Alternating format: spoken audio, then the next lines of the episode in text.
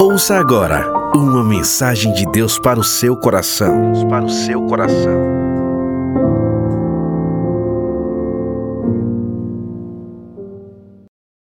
Estamos vivendo um momento histórico como igreja.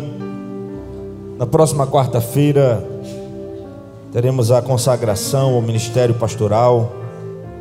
Alex, Lucas, Thales e Júnior. A Deus seja a glória. Diga amém. amém. Nada mais acertado, uma vez que quarta-feira é apenas um culto, o Senhor colocou no meu coração, já preguei no primeiro culto essa palavra e quero trazer aqui para vocês que estão aqui, vocês que estão em casa também. Nada mais acertado do que, com base na palavra, falar à igreja sobre o ser pastor. Expressar biblicamente e observar o que a palavra diz e como ela nos orienta que deve ser essa relação. A gente vive momentos difíceis. Tenho recebido pessoas e tenho tomado conhecimento de alguns absurdos, é, às vezes por falta de preparo, a gente exerce uma liderança espiritual que o Senhor coloca, mas a palavra é muito clara quando ela diz que o exercício do pastoreio, ele não pode ser de alguém que age como se fosse dominador do outro. Eu quero passear pela palavra aqui com a amada igreja para instruir você. A igreja precisa estar sempre abalizada na palavra para ver como deve ser, comprovar como deve ser essa relação pastor igreja. Você pode dizer amém? E eu quero aqui iniciar abrindo meu coração. Nesses 16 anos que irei fazer de ministério pastoral, aprendi algumas coisas e quero compartilhar com você na introdução dessa mensagem. Fiz seminário, mas aprendi que seminário nenhum nesse mundo torna ninguém um pastor. Aprendi que homem nenhum nesse mundo faz de outro homem um pastor. E aprendi também que ninguém pode se auto-intitular pastor.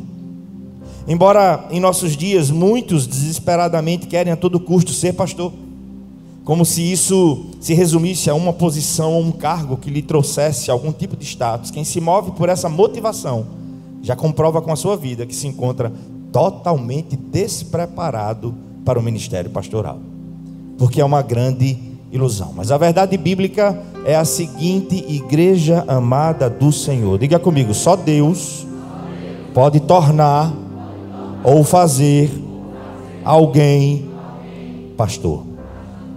Você concorda com isso? Hebreus capítulo 5, verso 4 vai dizer assim: Hebreus capítulo 5, verso 4: Ninguém pode tomar essa honra para si mesmo, senão quando chamado por Deus, como aconteceu com Arão. Você sabe o desafio lá com Arão, né? quando julgaram lá a autoridade de Moisés, você sabe como Deus deixou claro para toda a comunidade que havia escolhido Arão quando fez a vara de Arão florescer. Igreja amada, aprenda isso. Por isso, tantos absurdos, por isso, tantos problemas. Porque a gente deve ser na vida aquilo que Deus nos chamou para ser. A gente deve fazer aquilo que Deus nos comissionou para realizar. Aprenda isso, igreja amada do Senhor. Ninguém pode se auto-intitular. Não é dessa forma. Para chegar ao ministério, não é pela amizade, não é pela politicagem. Tem que ser chamado por Deus, como foi Arão. Diga assim comigo: é Deus quem chama. Fale mais forte, meu. Diga assim: é Deus quem chama. Porque a verdade, igreja, é a seguinte: Deus chama, levanta, escolhe, estabelece, capacita, dá respaldo, fazendo a igreja e as pessoas reconhecerem naturalmente. Eu preguei pela manhã, quero apenas fazer menção ao texto, 1 Coríntios capítulo 1, versos de 26 a 29.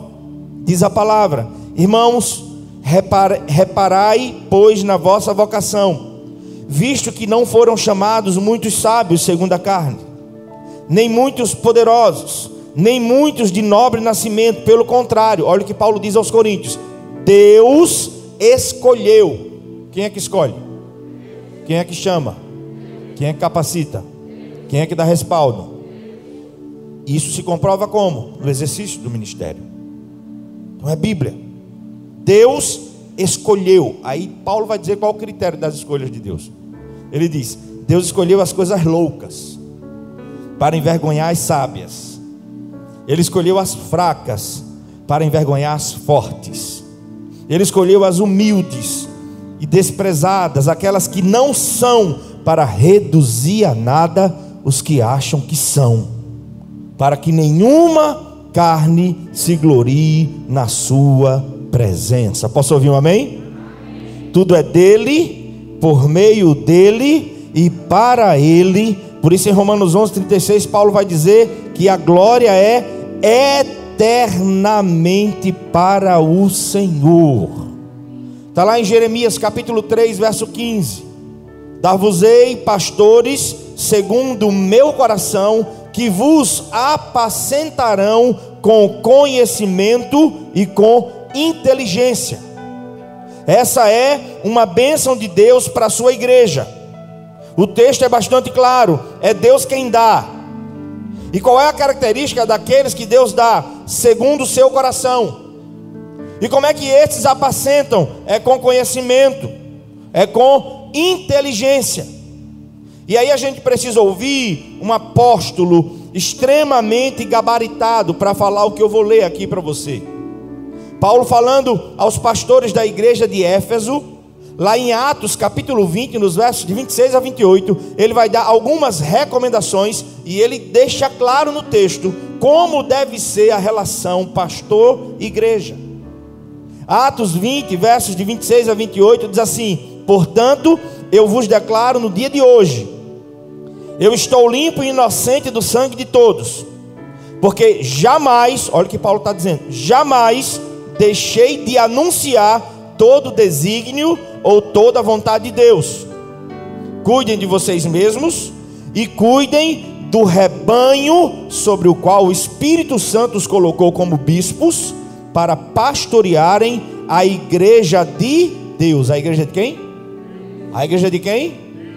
Alguém pode dizer por força de expressão. Aí, becado, do pastor Pedro, mas não foi eu que morri. Estou aqui. Não foi meu sangue que verteu na cruz. Qual foi o sangue que verteu na cruz?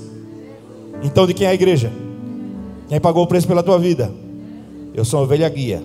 Mas o Senhor Jesus é dono da IBK. Esse povo é dele. Nesse aprisco ele é o supremo pastor. Olha a consciência que Paulo tem, e olha o que ele ensina aos pastores: cuidem de vocês mesmos e de todo o rebanho sobre o qual o Espírito Santo os colocou. A fé se tornou um bom negócio para muita gente. Por isso há tanta desgraça por aí. Mas existem pastores e pastores, existem igrejas e igrejas mas quando a gente faz conforme o Senhor manda, é completamente diferente. Quem concorda comigo, diga amém. amém. E ele diz que o Espírito Santo colocou para pastorearem a igreja que ele comprou como seu próprio sangue. Agora, aqui algumas orientações que Paulo faz, eu quero dar destaque a três. Primeiro, ele disse assim: Eu estou limpo e inocente diante da igreja, porque jamais deixei de anunciar toda a vontade de Deus compromisso de Paulo era com a vontade de quem? De Deus. Não era com massagear o ego de ninguém. Ele é muito claro quando ele diz: ele diz que jamais deixou de anunciar todo o desígnio de Deus, a vontade de Deus. Ou seja, era um homem que estava comprometido com a vontade do Senhor. Quando Deus chama Jeremias, Deus diz para Jeremias como ele queria que fosse o exercício do profeta. Primeiro ele diz: Eu não sei falar, eu não passo de uma criança. E o Senhor diz assim no capítulo 1, no verso 7 para Jeremias: A quem eu te mandar, tu vai.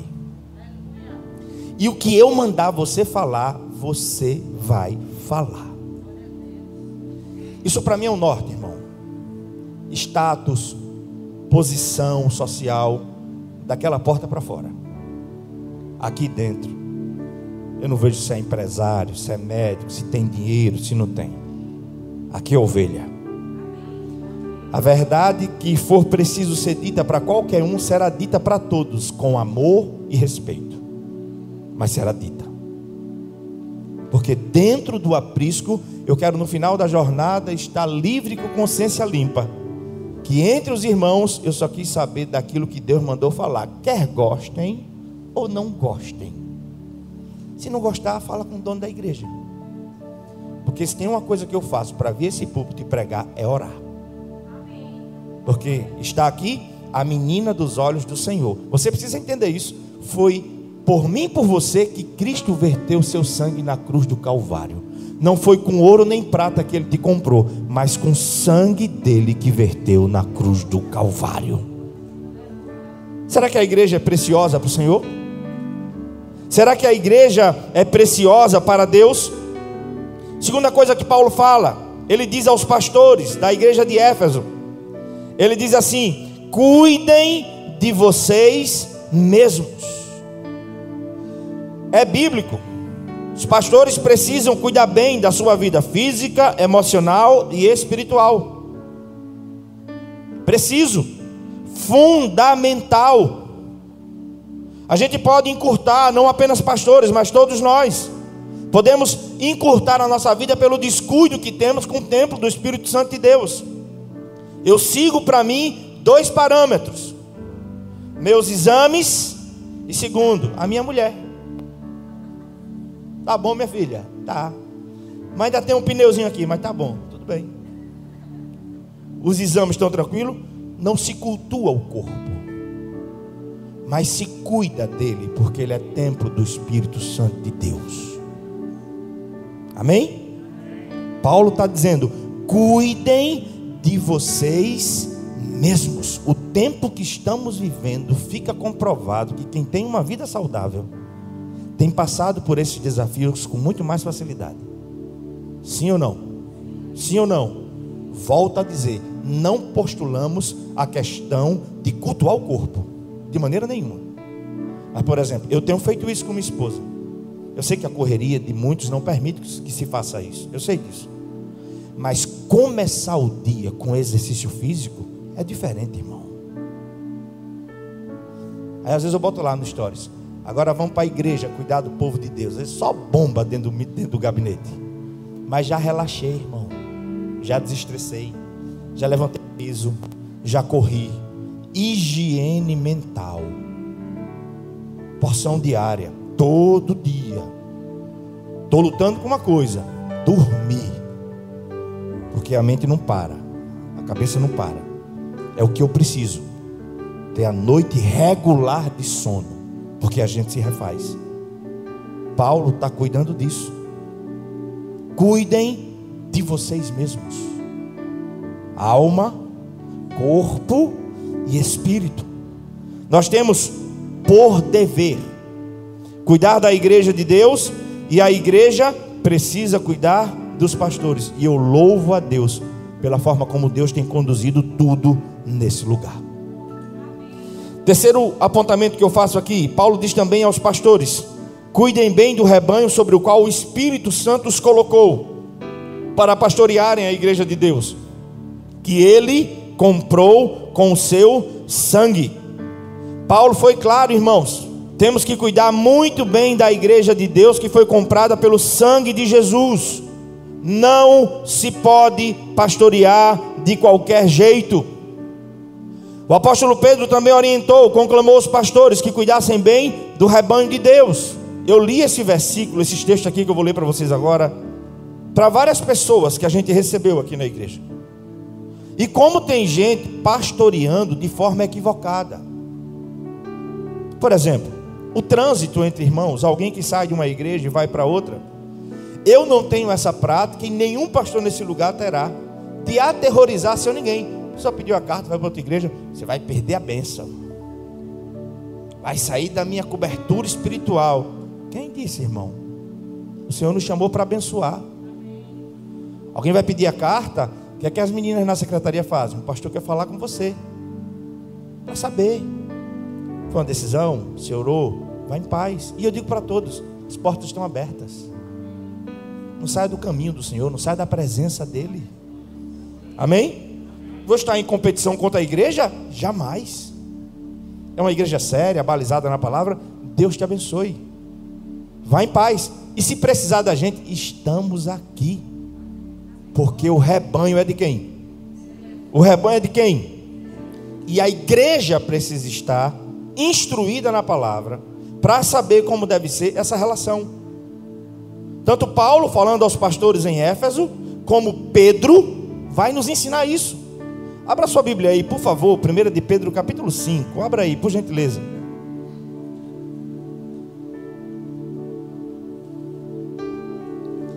1 de Pedro, capítulo 5. Abra aí, os versos de 2 a 4.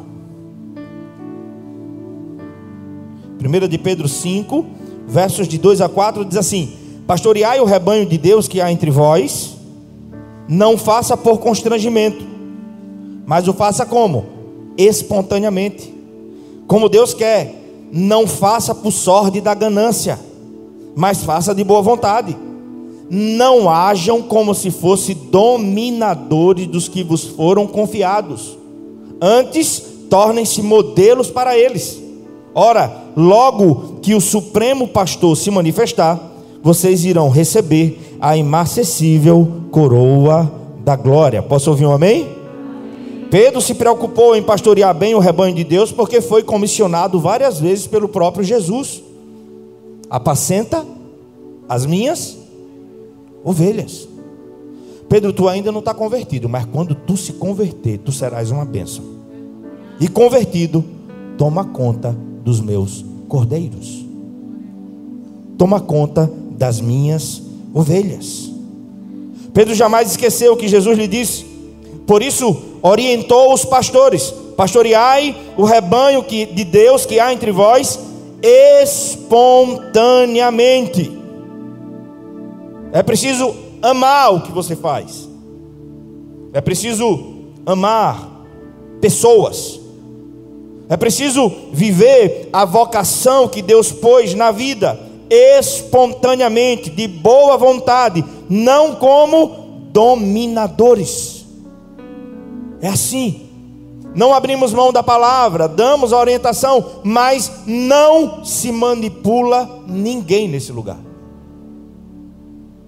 Se quiser saber a palavra, temos para lhe dar. Se quiser orientação, dentro da palavra, decisão é sua, mas manipular a sua vida, jamais. Só posso declarar sobre você aquilo que a palavra autoriza. Só posso lhe ensinar aquilo que a palavra me permite. E é assim que continuaremos a caminhar nesse lugar. Posso ouvir um amém? Desses 16 anos que serão completados esse ano, aprendi a fazer obra de Deus e a exercer o ministério pastoral por amor. Jamais por causa de um salário no final do mês. Tenho aprendido a pastorear por amor a Deus, por ser chamado por Ele, jamais por sorte da ganância, como advertiu o apóstolo Pedro. Que Deus nos conserve assim e a igreja nunca pode esquecer que quem nos sustenta é quem? É quem? Quem te sustenta é o teu trabalho? Não. Deus usa o teu trabalho. Mas a causa maior da provisão na tua vida é Ele. Deus usa a igreja. Mas a causa maior da provisão de Deus na nossa vida é sempre o 1 Timóteo 6, 17, a última parte do texto diz assim: Mas é Deus que de tudo nos provê ricamente para a nossa satisfação. Quem é que provê? Quem é que provê? Quando for tomar café, lá com os filhos, ensina que o padeiro fez o pão, o outro plantou o trigo, o outro colheu, mas a causa maior da provisão na tua mesa é o Senhor. Porque Ele de tudo nos provê ricamente para a nossa satisfação. Posso ouvir um amém? Agora, qual deve ser a grande expectativa daqueles que foram realmente chamados pelo Senhor? É como Pedro disse, 1 de Pedro 5,4, o texto que lemos. Ora, quando o Supremo Pastor se manifestar, recebereis a imarcessível coroa da glória. A recompensa vai vir do Senhor de ter chegado até o final, sem perder a fé, sem se tornar um apóstata, sem adulterar a palavra, conduzindo o rebanho de Deus na centralidade da palavra de Deus. Como nos diz o texto base dessa mensagem, Jeremias 3,15: o pastor que Deus chama e presenteia a igreja com ele, apacenta, pastoreia com conhecimento e inteligência. Esse tipo de pastor vai sempre pedir a Deus, por exemplo, o que Salomão lhe pediu. 1 Reis capítulo 3, a partir do verso 5.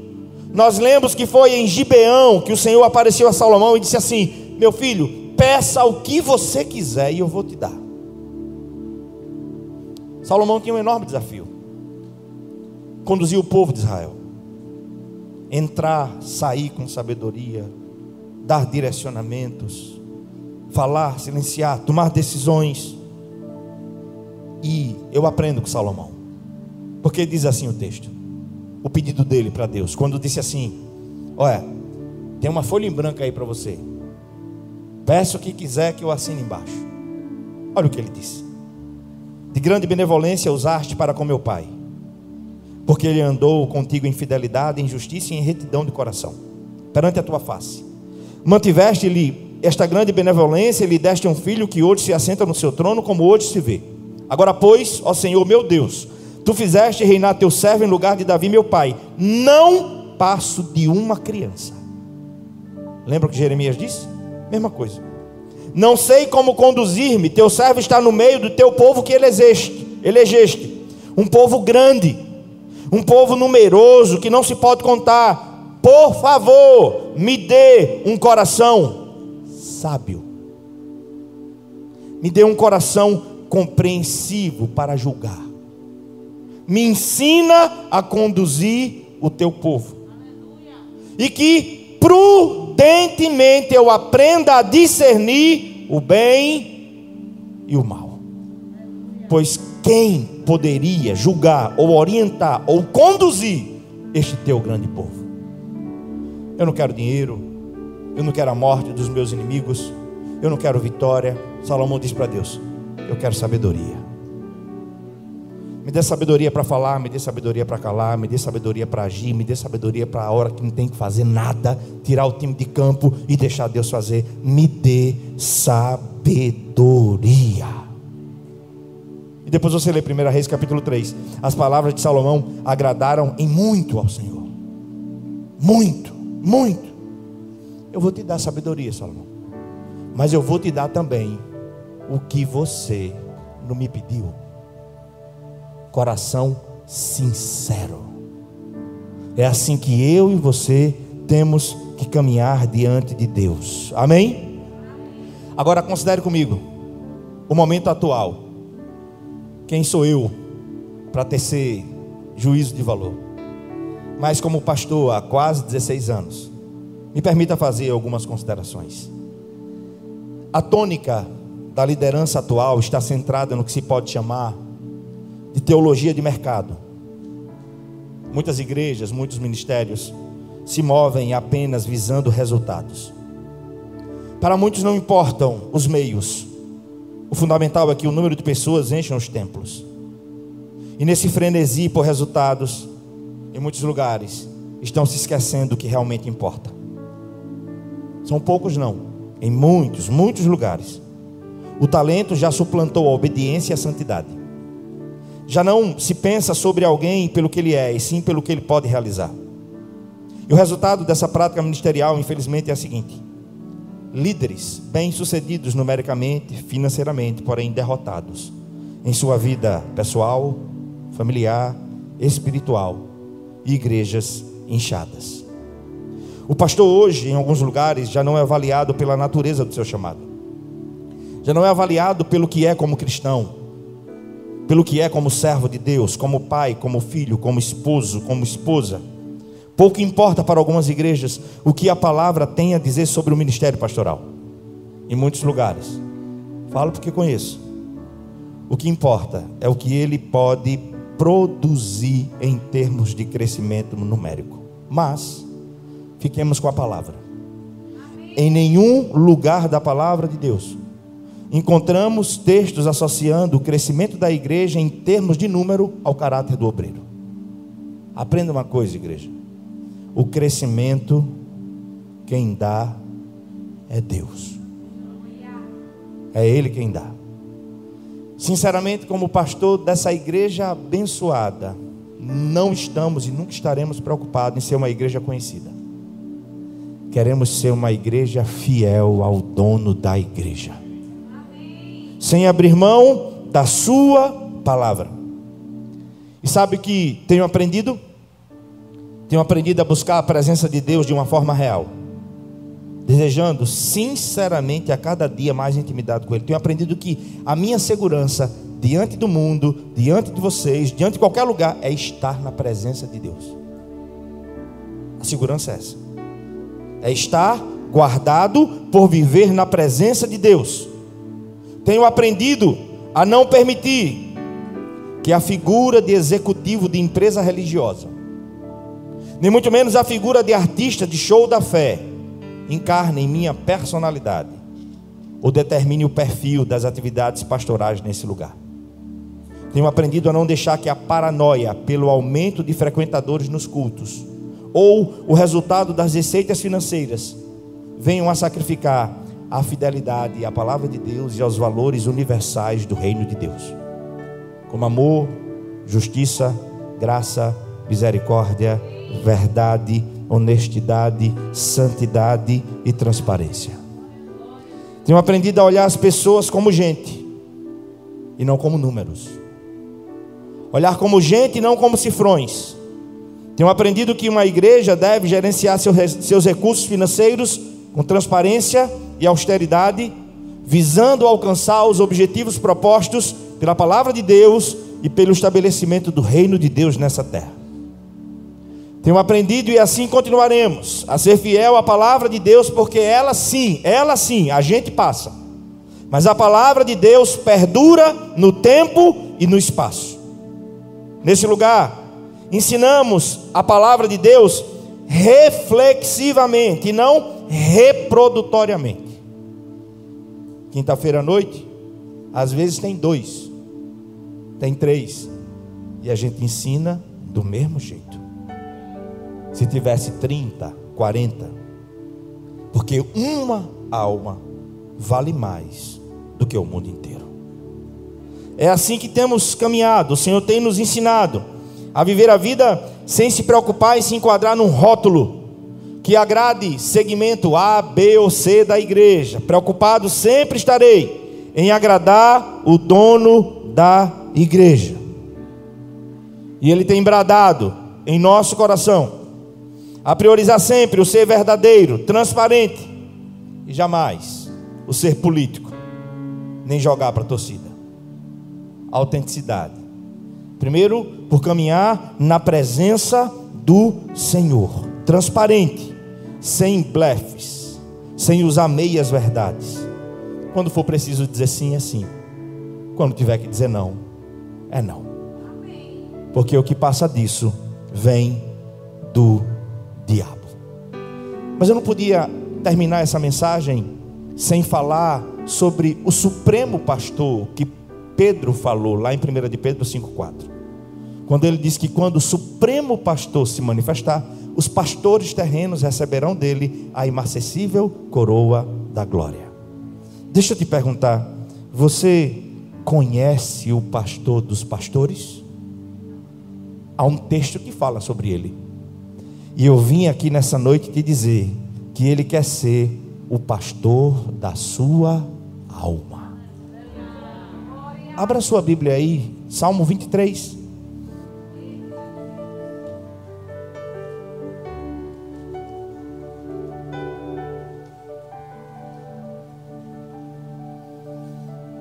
Texto diz assim, Salmo capítulo 23, está escrito: O Senhor é o meu pastor de nada terei falta. Em vez de pastagens, me faz repousar e me conduz a águas tranquilas. Restaura-me o vigor, guia-me nas veredas da justiça por amor do seu nome. Mesmo quando eu andar por um vale de trevas e morte, eu não temerei perigo algum. Mesmo na pandemia, eu não temerei perigo algum, porque tu estás comigo. Eu tenho pastor, você tem pastor? Você participa do rebanho dele, do aprisco dele, amém? A tua vara e o teu cajado me protegem.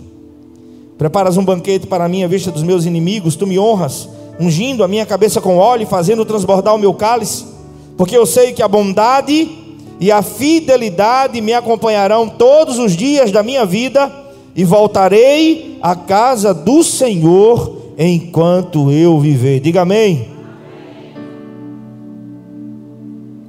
Esse é o texto bíblico mais conhecido e mais assimilado por todos. Querem até fazer magia com ele. Já entrou em algum estabelecimento que está aberto aonde? Ou no Salmo?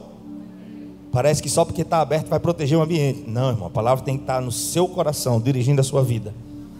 Não deixe a Bíblia aí. Não pode nem tocar nela. Misericórdia. Ela tem que ser usada mesmo para que ela entre na nossa mente e no nosso coração. Amém? Mas qual é a mensagem do Salmo 23? Para a gente encerrar essa palavra. O Salmo 23 é a confirmação de que existe para Davi um vale tenebroso. O vale da sombra da morte. Ele afirma também que existem inimigos e perseguições. Essa realidade não é distante de mim e de você, ela é facilmente compreendida. E é exatamente nesse contexto que Deus surge como pastor e hospedeiro.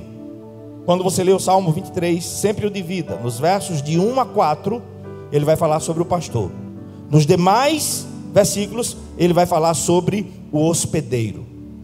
Diante do vale tenebroso, diante do vale da sombra da morte, dos inimigos e das perseguições, o Senhor nos assegura o que? Se Ele é o teu pastor, você sabe disso.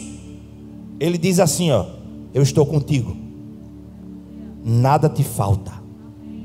Meu filho, você vai habitar seguro na minha casa por todos os dias da sua vida.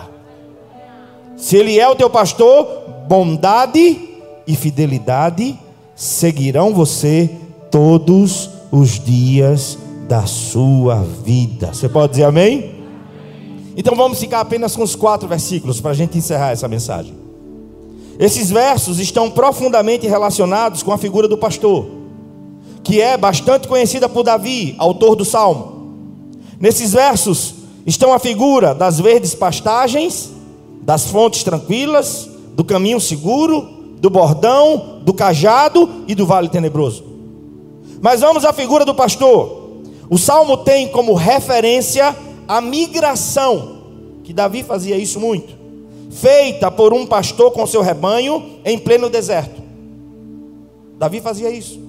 Conduzir o seu rebanho numa terra onde a seca é rigorosa. Conduzir o rebanho onde a vegetação em tempo de seca é escassa. Pense comigo. O que significa o pastor para as ovelhas numa realidade dessa? Deserto, seca rigorosa e vegetação escassa. O que é o pastor para a ovelha num contexto assim? Te digo, ele é tudo. É isso que Deus quer ser para a sua vida a partir de hoje, se ainda não é. Ele é tudo o que você mais necessita. O que é que esse pastor faz? Ele é guia. Porque no deserto ele é o caminho.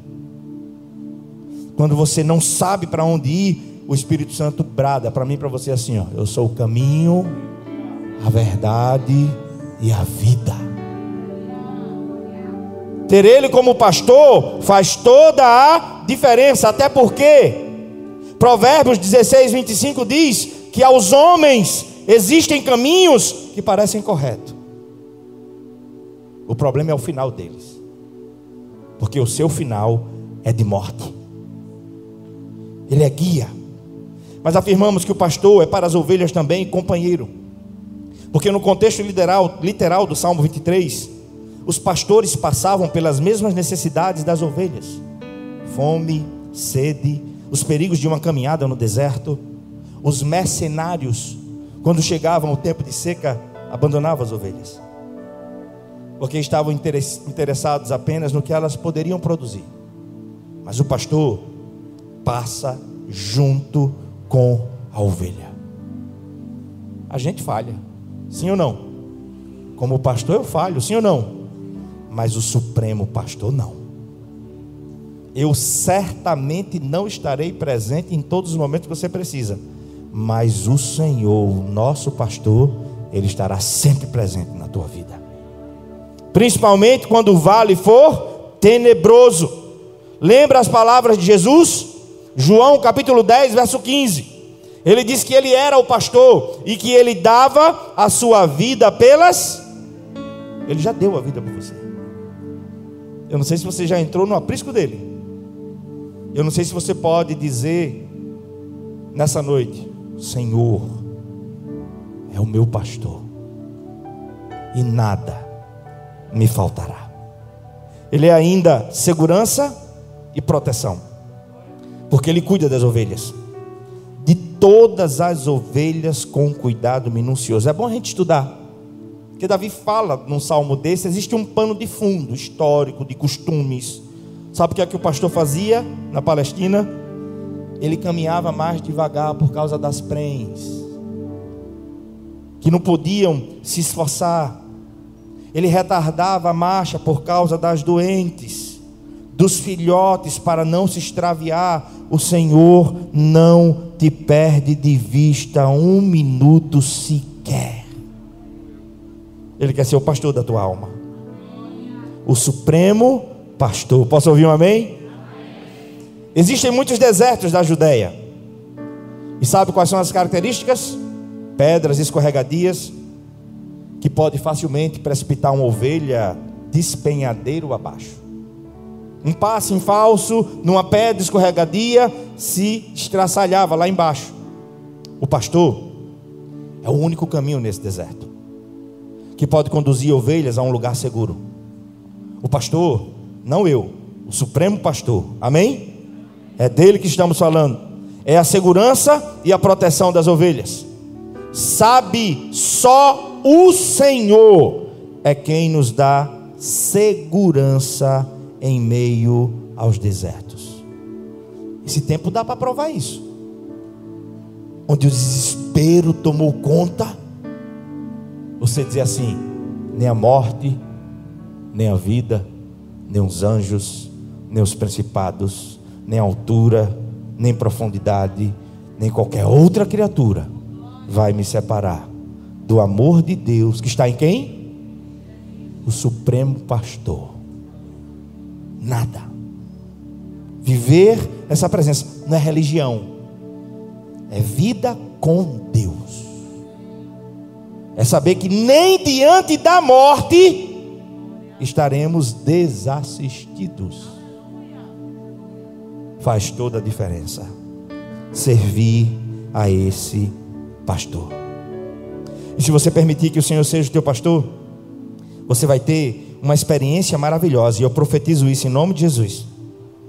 Você vai descobrir, não porque eu estou falando, mas você vai descobrir por vivenciar na sua vida a verdade que diz: Ele é o meu pastor e nada me faltará. O que é que ele faz? Ele vai te levar a verdes pastagens, ele vai te levar a águas tranquilas, ele vai te fazer como ovelha deitar na grama macia, numa sombra gostosa, para refazer e restaurar o teu vigor, porque a caminhada pelo deserto é desgastante. Sim ou não? Sim ou não? Essa igreja não pode proporcionar isso, não, irmão. Pastor nenhum pode fazer isso por você. Mas o Supremo Pastor pode. E ele quer ser o Senhor da sua vida. Que nesse lugar, o exercício de todo pastoreio tenha como exemplo o Supremo Pastor. Você já se rendeu a Ele? Você já se entregou a Ele? Siga IBK nas redes sociais, no YouTube, IBK Maceió, no Facebook, Cononia Maceió, no Instagram, arroba IBK Maceió. E fique por dentro de todas as novidades.